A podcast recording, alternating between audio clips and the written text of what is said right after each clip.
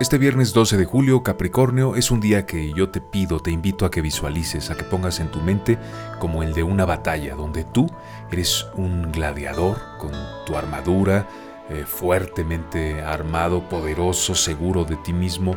Es un día para triunfar, para recoger los premios que has ganado gracias a tu tesón, a tu trabajo, a tu esmero.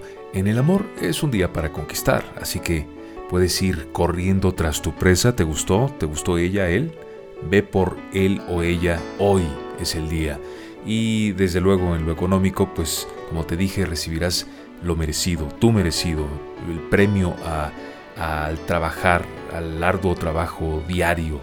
Y descansa, ya, trabajaste, es un día para que descanses, para que te concentres en reponerte para las batallas que faltan. Que tengas un excelente fin de semana, Capricornio.